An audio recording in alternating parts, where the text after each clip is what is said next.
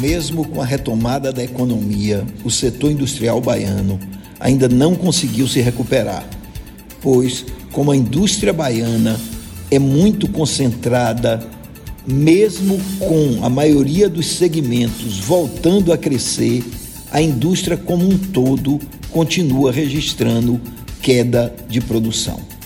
No primeiro semestre de 2021, a indústria registrou uma queda de 15% na produção em relação ao mesmo período do ano anterior, quando estávamos em plena pandemia.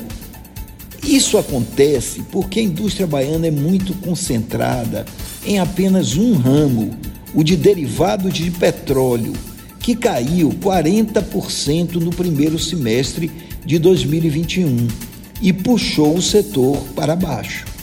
A refinaria Landulfo Alves reduziu o refino de óleos combustíveis, óleo diesel e nafta para petroquímica. Isso fez com que houvesse uma redução na produção geral do setor, que também caiu por conta da metalurgia e da celulose. Desse modo, a produção teve uma queda maior do que se previa no primeiro semestre de 2021. O fechamento da Ford também teve um impacto bastante significativo, pois a produção de veículos praticamente parou, uma queda de 93%. Aliás, com o fechamento da Ford, o setor industrial ficou ainda menos diversificado.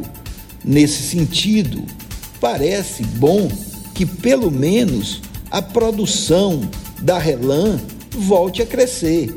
E isso pode acontecer se for concretizada a privatização para o grupo Mubadala, ora em finalização.